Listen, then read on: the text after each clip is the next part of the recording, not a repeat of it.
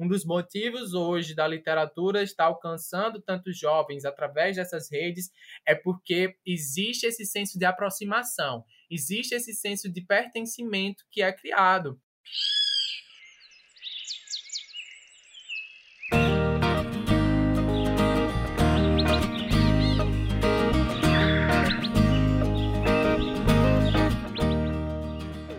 Olá, sejam muito bem-vindos e bem-vindas ao Plantando Histórias, o podcast da Árvore. Educação, leitura e tecnologia, você ouve aqui.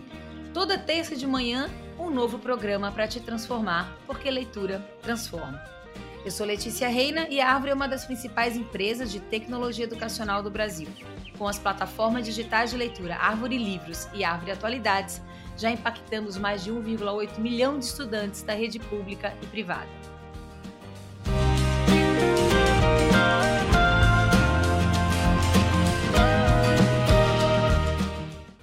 E hoje nós estamos aqui para conversar com Pedro Ruas. Ele é contador de histórias, escritor, cantor e jornalista. Suas letras e narrativas contam sobre amores à primeira vista, protagonismo LGBTQIAP+, e as potências de um Nordeste vivo. Enquanto Eu Não Te Encontro é seu livro de estreia e foi o ganhador da Clipop, o concurso literário da editora seguinte, que está na lista de mais vendidos da Veja e já é considerado um best-seller. Seja muito bem-vindo, Pedro.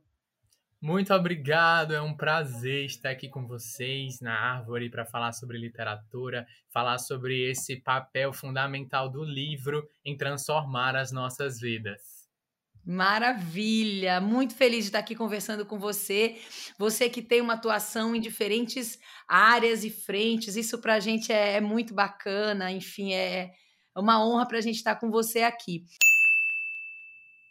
Antes de ser autor, né, Pedro, você é um, é um grande apaixonado pelos livros, como você acabou de dizer. Qual é a tua história com a leitura e que lembranças você traz dessa relação? Minha história com a leitura é uma história de amor muito antiga, né? Legal. Meus pais, meus pais são artistas de rua, então eu cresci me mudando e a arte sempre teve um peso muito essencial, né? E em determinado momento nessa busca por identidade e estando sempre em movimento, os livros eram as minhas amizades mais constantes, né? Uh, porque sempre tinha que me despedir para mudar para uma nova cidade ou seguir com o pé na estrada as histórias eram aquele senso de familiaridade, aquele elemento estável em, nessa vida de mudanças, que né? lindo isso! Então, eu cresço entre os livros, me encantando muito. Eu lembro que na, no ensino fundamental, na escola, eu estudava em uma escola pública numa cidade chamada Apudi, no interior do Rio Grande do Norte, e lá tinha um prêmio que era o leitor do mês. E eu era o leitor do mês todos os meses, porque. que maravilha! É, lia nove, dez livros da biblioteca local todos os meses, enfim, era um grande apaixonado por literatura. E essa paixão foi crescendo com o tempo. Quando eu tinha 15 anos, eu criei um meu site que falava sobre os livros, chamado O Livreiro.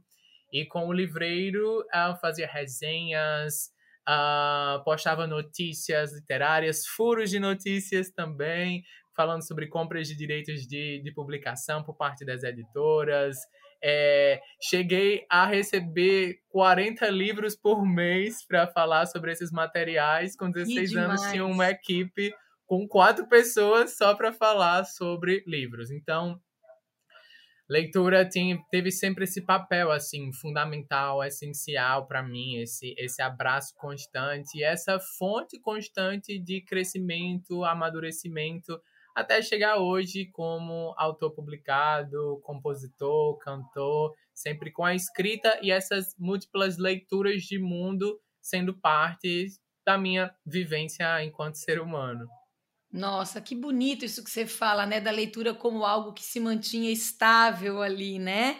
Uma narrativa que você buscava, mesmo que diferentes narrativas, era um caminho de estabilidade. Que legal, que bacana. Com certeza, era assim um espaço mesmo seguro, né?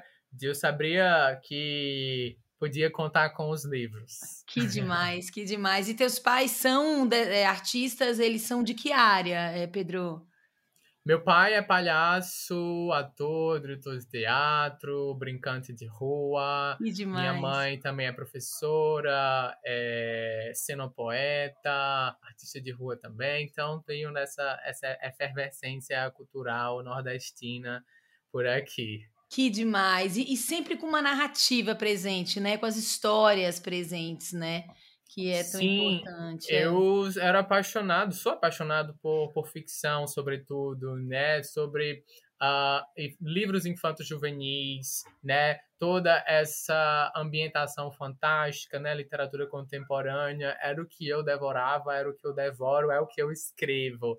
Uh, então, é, essa, essa veia sempre esteve muito latente mesmo nessa minha construção, enquanto escritor, enquanto jornalista, enquanto letrista também, né? E compositor. Também, também é uma narrativa que você está contando claro, ali, né? Claro, claro. E sinto nas minhas letras muito desse storytelling, né? Desse, dessa contação Sim. de história mesmo.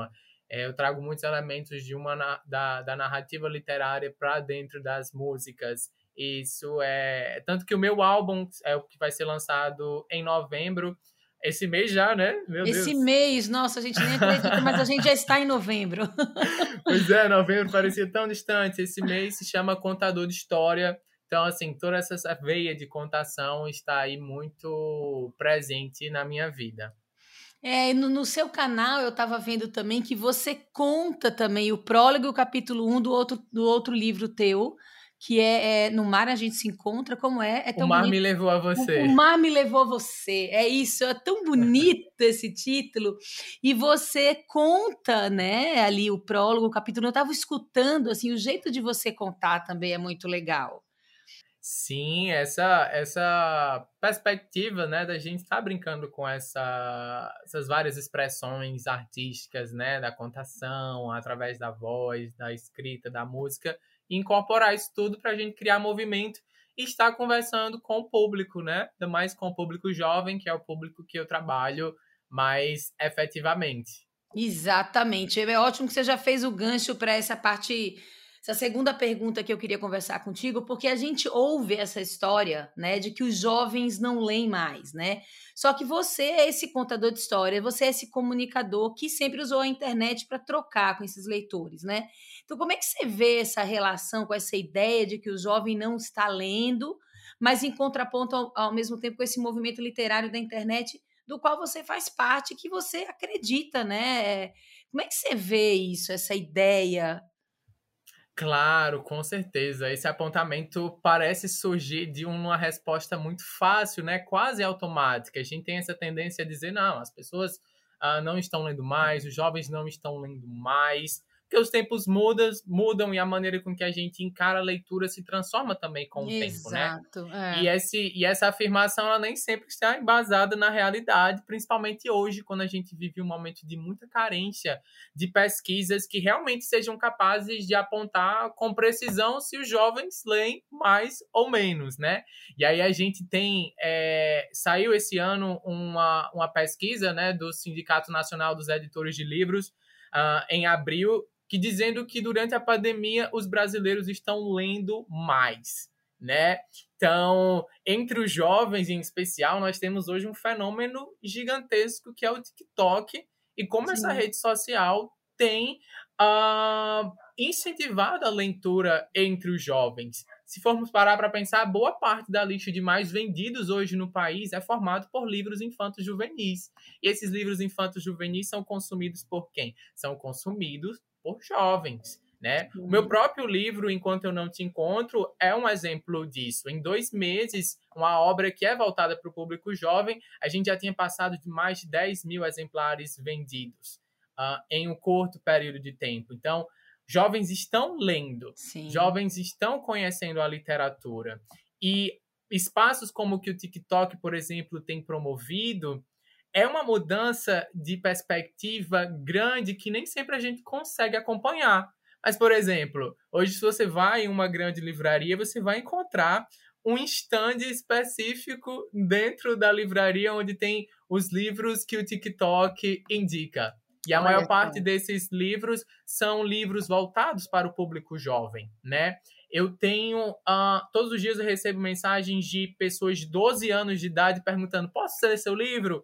Posso ler seu livro? Perguntando as classificações indicativas. A própria classificação indicativa, que era algo que a gente não discutia antes com tanta força, é uma preocupação dos jovens quando você entra uh, no TikTok, por exemplo. Olha que legal. Então a gente está vendo a literatura chegando em um no uma nova geração, né? E é, é, interessante também perceber essa chegada a uma nova geração e esse Uh, esse frescor que se tem quando aparece uma rede nova indicando os livros, porque o que o TikTok fez foi desconstruir a própria ideia do livro, né? Tira o livro daquele lugar de inalcançável, daquele lugar de é muito culto, então não é para mim, e apresenta o livro como uma possibilidade concreta para esses leitores jovens, né? E essa é uma mudança que a gente está vivendo agora. Particularmente, eu vejo jovens lendo mais hoje do que nunca. E Olha. não apenas lendo, mas construindo comunidades onde eles estão se integrando, conversando sobre essas leituras, onde os jovens estão se tornando os próprios influencers, onde eles estão compartilhando com outros jovens o amor deles pelos livros. Então, a gente está vivendo um momento muito especial, é, uh, onde essa comunidade deixa de ser uma comunidade uh, que não é ouvida ou que não se faz presente para ser uma comunidade jovem que lê, que fala sobre os livros, que demanda livros com mais representatividade e que tem consciência da importância da leitura para transformar suas vidas. Nossa, maravilhoso isso. Quer dizer, então, além de leitores, eles também estão produzindo conteúdo, né? E, e essa uma comunidade também de produção de conteúdo literário, assim, também muito é, responsável. Assim, é muito legal essa visão, né, Pedro? Porque essa ideia também dessa leitura sempre voltada para só a leitura do livro, é claro que é a leitura do livro, mas também a leitura dessas diferentes linguagens. A própria Sim. leitura do TikTok a própria leitura do que, que é essa, essa linguagem, né? Então, como é que você junta ali áudio, vídeo que te leva para uma indicação literária e aonde você vai ler, seja no físico, seja no digital, como é que você produz. Então, essas diferentes linguagens também. Então, é um novo leitor também. Porque se a gente pois também. É. Então, e o cara tá lendo um monte de coisa, ele tá lendo uma imagem, eu tô lendo aqui enquanto você tá falando, eu tô lendo o que você tá me dizendo, eu tô lendo a sua imagem, eu tô lendo, né? Tem um monte de linguagem aqui. Então, essa ideia também de não só isso que você está falando de se tornarem leitores literários, mas o quanto que a gente está falando de um leitor multissemiótico também. Né? É um leitor que está se formando com a capacidade de ler diferentes linguagens, né? Que é muito legal, né? Enfim. E que é, é, é, pedido também, é solicitado demandado, hoje, a gente vivendo, é. demandado né, nesse contexto onde a gente não está apenas olhando uma mídia, a gente está nessa múltipla mediacidade, né? Exatamente. Uh, onde essas expressões vão se formando. E aí, como é, é que a é. gente conversa com esse jovem, né? No meu caso, eu converso com esse jovem, uh, dialogando com ele nas redes sociais onde esses jovens estão. Eu converso com esse jovem, por exemplo, gravando e compondo uma trilha sonora original para o meu livro, com músicas que dialogam com o livro. Então, eles terminam de ler ou estão lendo e eles já podem acessar uma playlist e escutar músicas que eu fiz que conversam com a história. Então, tudo isso, tudo isso gera esse movimento de uh, como é que você cria um universo, um universo que vai para além do livro, uh, o material que está pronto ali, mas toda uma relação de comunidade. Por exemplo, eu tenho um grupo uh, no Telegram uh, onde eu tenho cerca de mil pessoas que acompanham o meu trabalho como escritor, que leem meus livros e que estão lá dentro dessa comunidade que se criou ao redor da minha história. Então, é, é muito bonito a gente perceber essas relações que vão se fazendo online, que vão se tecendo através desse encontro com a literatura, né? onde jovens estão como vozes, vozes ativas e não vozes passivas nesse, nesse processo, né? Perfeito, nossa, perfeito. E é isso, a gente estava aqui pensando também é, nesse. Exatamente pensando é, como é que tem sido essa resposta dos leitores. Acho que você falou um pouco disso, né? Então, além da, da, questão da representatividade que você fala, né, e que talvez é, é, um, claro, um dos motivos do teu sucesso, né, e também do livro Enquanto Eu Não Te Encontro, é também, eu acho que esse diálogo que você estabelece, né, então, além da questão do, do tema que você fala, que traz essa questão da representatividade, eu acho que tem isso que você fala, que é o canal de comunicação, como é que você se comunica é, fala um pouco disso também, de como é que essa temática, esses diferentes caminhos você vê aí na relação com teus leitores, Pedro. Claro, com certeza. Eu acho que para começar, é, acho muito bacana a gente comentar que no Brasil a gente vive um momento muito distinto quando a gente pensa de produção literária para o público jovem, né? Eu escrevo para o que a gente se chama de uh, um gênero young adult, que é o jovem adulto. E no Brasil, uh, o Young Adult ele é escrito por escritores que trazem representatividades como marcas centrais desse, desse, desse gênero, né? Então, os principais títulos do Young Adult nacional são obras que têm protagonismo LGBTQIAP+, que têm protagonismo preto, que trazem várias outras minorias para o centro dessas histórias. Se nos Estados Unidos Uh, esse é um processo que se caminha até chegar nesse ponto, né? Onde eram histórias que não tinham tanta representatividade, sempre com aquele protagonismo branco, cis, hétero, até chegar no momento de maior diversidade. O gênero explode com a produção nacional no Brasil, justamente já com essa representatividade. Então, é uma mudança de tônica muito importante quando a gente pensa essa produção literária no Brasil. E então a gente já vem de um público que demanda isso, de um público que quer se ver visto nessas histórias e que é quando ele se vê visto nessas histórias que ele mais se sente contemplado por essas narrativas, né? Então, uh, quando eu vou me formando como escritor, naquela época que tinha o meu site, que recebia uh, dezenas de livros por mês, todas as obras, a maior parte delas publica publicadas pelas grandes editoras, eram títulos estrangeiros que estavam sendo uh, publicados no mercado nacional. Então, eu não me via tão representado. Eu não via, por exemplo, uma pessoa, um jovem nordestino protagonizando sua história em um daqueles títulos de literatura comercial que chegavam, né? Então, na minha geração, eu vejo de uma geração que já entra apaixonado pelos livros ali com Harry Potter, Percy Jackson, que é uma geração que é muito afetada por, pelo boom dessas histórias, né? E que se pergunta, nossa, mas e aqui no Brasil? Eu não me vejo? Onde é que estão? Onde Olha, é que está o meu rosto? Sim, claro. Né?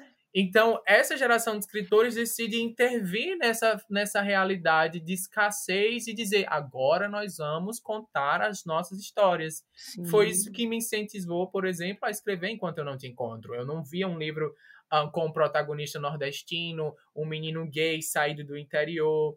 Então, tudo isso entrou dentro desse, desse debate, desse desejo de ver essa história acontecer, né, para democratizar também a literatura e proporcionar que outras pessoas se sentissem vistas, se sentissem representadas. Porque a representação, quando a gente fala sobre obras com representatividade, a gente está justamente oferecendo um espelho seguro onde o leitor pode se olhar e dizer: esse aqui eu reconheço esse aroma aqui, eu consigo sentir o cheiro. Sim. Esse local onde o protagonista está, eu já andei por aqui. Não, há, não é um abismo, mas é uma ponte para essa conexão com quem a pessoa de verdade é ou as histórias que ela conhece, né? Então, os leitores, quando eles se encontram com essas narrativas cheias de representatividade bra brasileira, eles ficam muito felizes, eu recebo mensagens, dezenas de mensagens todos os dias. Que É, mensagens de, de, de jovens leitores dizendo muito obrigado, eu me senti vista, eu me senti acolhido, uh, eu consegui me identificar com os personagens, eu consegui me ver com os personagens. E como a gente é carente em um universo onde a gente ainda não encontra dentro dos principais espaços da mídia nossos rostos nos vem representados, né? Então, é um público que com certeza ama isso.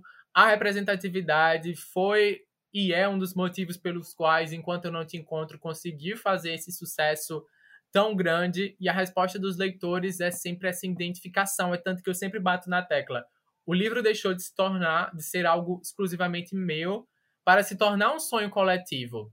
Então, as pessoas que se juntaram e o motivo do sucesso do livro é justamente por essa identificação tão grande que fez com que elas se tornassem, se sentissem parte daquilo. Que o livro foi escrito por mim, mas o livro é dessas pessoas, né? Então, é, é esse grande abraço, como se todo mundo unisse as mãos ao redor de uma grande árvore, né? E, e, e se conectasse ali. Nossa, muito legal isso que você fala, né? Virou uma, uma construção coletiva, né? Porque eu acho que eu imagino que cada interação desse leitor com a tua história e aí é com a história deles, né, e delas, né? Então, como é que eles vão construindo também, né? Porque cada um vai dialogar de um jeito com isso e vai construindo seus símbolos, seus sentidos, com as suas histórias. E eu imagino os feedbacks que você deve receber disso daí. Maravilhoso. Muito legal. Muito legal. E muito eu fico legal. pensando é, em algo que é muito bonito, né? Que se a minha geração de escritores, que é um grupo que tem se fortalecido muito agora, a gente tem nomes como Vitor Martins, Clara Alves, Juan Julián, né? Entre muitos outros, que se apaixonam pela literatura com o boom de Harry Potter, uh, aqueles títulos que eu comentei anteriormente, e decidem intervir e trazer para o mercado nacional é, essa, essa possibilidade de contar histórias. Mas imagina agora, esses jovens estão saindo do TikTok, estão começando a ler com 12, 13, 14 anos e que já estão encontrando direto histórias que ressoam com elas. Histórias que se passam no país dela, histórias que se passam no, no, no estado onde elas vivem, né? Então, quando essas, esses jovens leitores se tornarem contadores de histórias, eu fico me perguntando o potencial gigantesco de, de frescor e de originalidade, cada vez mais representatividade que a gente vai ver na literatura nacional pelos próximos anos. Exatamente. Porque eu vim de, porque eu vim nesse não lugar, de um lugar de escassez, e eu intervi nesse não lugar uh, de representação para proporcionar essa representação para outros. Então, imagine pessoas que não precisarem vir do não lugar, porque esse lugar vai ter, vai ter estado sempre ali para elas, né? O que é que, que vai vir? Perfeito, exatamente. Não vai ser um não lugar, né? Já vai ter. Não, já... já vai ter um lugar. É isso aí, muito legal, muito legal. E aí, pensando nessa trajetória, né? Eu acho que tem uma coisa dessas dicas que você daria para criar essa maior aproximação desse, é, desse jovem leitor pela internet. Para eu acho que para quem quer, é o que você falou, eu acho que tanto para ser leitor quanto também para ser criador de conteúdo, né? Que é isso que você está falando. Imagina o que, que vem por aí. Que dicas que você daria para quem quer começar a colocar aí, ou para ler mais ou para criar conteúdo, Pedro? Olha, vou falar assim para talvez futuros escritores que estejam escutando esse, esse podcast, essa conversa, e que pretendem escrever para o público jovem, mas não necessariamente público jovem, para qualquer público, né? Você não consegue dialogar com o seu público se você não está no lugar onde o seu público está. Perfeito. Então, no meu caso, como é que foi que eu consegui ah, estabelecer essa conversa? Foi estando no TikTok, foi utilizando o Instagram como uma plataforma de divulgação, é dialogando no Twitter com esse público jovem, é fazendo lives para conversar com essas pessoas, é criando eventos online onde a gente possa interagir, é discutindo temas que são relevantes para esse público, né? Então é você pensar esse seu repertório comunicacional, uh, estratégias para você estar ali com quem você quer chegar, né? Se você quer conversar com o público jovem, vai para onde esse público jovem está. E em um contexto multimídia, que é o que a gente é, fala, bateu já nessa tecla por aqui algumas vezes, esse contexto demanda que a gente não simplesmente escreva um livro e lance um livro, mas que outras potencialidades você tem? Será que uma das suas potencialidades é a música? Como é que você pode estar atrelando a música com a literatura e criando um universo cada vez mais atrativo? Como é que você pode estar utilizando esses seus múltiplos repertórios artísticos para ampliar esse alcance. Você gosta de desenhar? Então, que tal você estar tá fazendo ilustrações sobre os seus personagens? Que tal você estar tá compartilhando isso com eles, com o seu público, né? Dando uma cara para essas tramas. Você gosta de contar história ou gravar vídeo? Vai para as redes sociais, começa a falar sobre sua história, não teme, sabe? Eu acho que a gente sempre está pensando é, nessa, nessa brincadeira, né? Quase um, um artista renascentista novamente, que o artista renascentista está ali utilizando esses vários repertórios, ele está pintando, ele está escrevendo, ele está cantando, ele está na ópera, ele está fazendo um bocado de coisa, né? Então, como é que a gente utiliza esses nossos vários potenciais para conversar com os nossos diversos potenciais de público, né? E, novamente, frisando, você não tem como conversar com alguém se você não está no lugar para essa conversa acontecer. E hoje, o lugar são as redes sociais, ou são nas escolas, ou são espaços de, de socialização, onde você consegue ir e dialogar com esse público.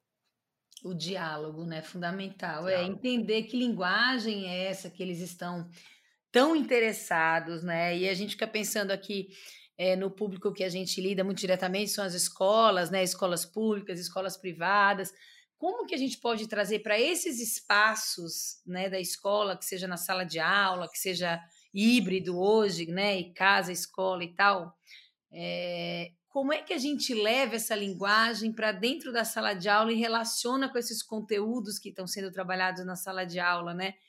Para potencializar essa relação. Então, a gente precisa garantir uma série de conteúdos hoje na escola mas como é que a gente pode relacionar cada vez mais com isso que eles já vivem no cotidiano deles, com essa linguagem que é tão atrativa para o cotidiano deles, que é isso que você falou, dialoga com isso para você entender sobre o que, que eles estão falando. Né? Claro, né? claro. E é muito legal. Eu acho que ainda existe uma tendência nossa de subestimar o jovem. Né, de achar que o jovem não é capaz de lidar com algumas discussões, é. que acha que o jovem não está antenado e, por exemplo, o que eu vejo hoje uh, dentro do público que me lê são jovens que apontam as problemáticas do livro. São jovens que dizem aqui, ó, oh, esse autor está sendo racista aqui.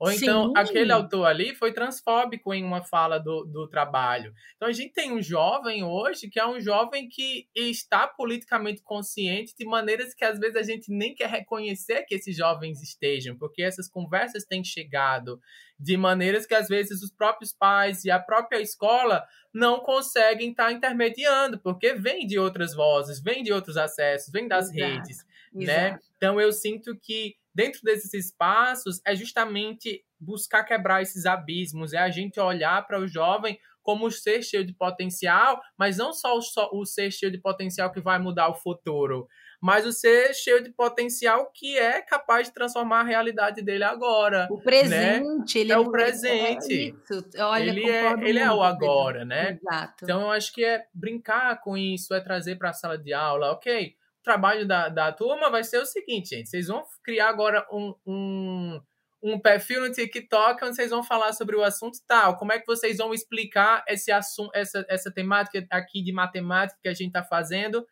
em um vídeo de 30 segundos no TikTok. Coloquem é aí. É, é isso. Então a gente está brincando com essas, essas possibilidades, dialogando, trazendo para esses espaços possibilidades reais, onde o jovem não esteja distanciado do que ele está aprendendo. Um dos motivos hoje da literatura estar alcançando tantos jovens através dessas redes é porque existe esse senso de aproximação, existe esse senso de pertencimento que é criado. Então, por exemplo, acho que é super válido citar é, uma, uma, uma trend que surgiu no TikTok, né? uma tendência, todos os criadores fizeram vídeos assim, que é, era fofoca literária o livro era completamente desconstruído para soar como uma fofoca. E as pessoas não sabiam que era um livro, até no final do vídeo, o criador de conteúdo dizer: Não, estou falando do livro tal. E as pessoas iam, escutavam aquilo dizendo: Meu Deus, eu quero. Que história é essa? E depois perguntavam, iam comprar a história, iam ler,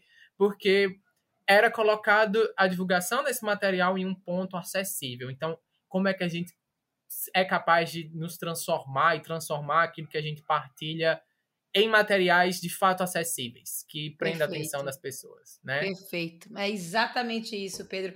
A gente recentemente teve um concurso, né, uma atividade que a gente lançou para uma rede parceira que era um livro em um minuto também. As crianças liam e eles tinham que produzir um vídeo também em um minuto falando uma resenha. Então, como é que se apresenta o livro que você acabou de ler? Então, eles ficam super engajados, motivados, né? Crianças do ensino fundamental para produzir o seu vídeo. E eles usaram diferentes linguagens. Então, às vezes era só é, a criança ali falando, mas às vezes eles colocavam imagem, colocavam umas animações, então teve produção assim muito legal. E o desafio de caber em um minuto uma resenha, né? E é isso, é provocar nesse lugar dessas novas linguagens. Muito legal, Sim. Pedro, muito legal. Antes da gente acabar aqui o nosso programa, Pedro, eu queria muito é, pedir uma dica de leitura, que é um quadro que a gente tem aqui que se chama Plantando Leitura, onde o nosso convidado indica um ou mais livros. Que livro que você indicaria para o nosso ouvinte, Pedro? Nossa, chegou na parte de indicação, eu já sei que é um problema, porque se eu fosse indicar. Como selecionar, né? né? Como selecionar.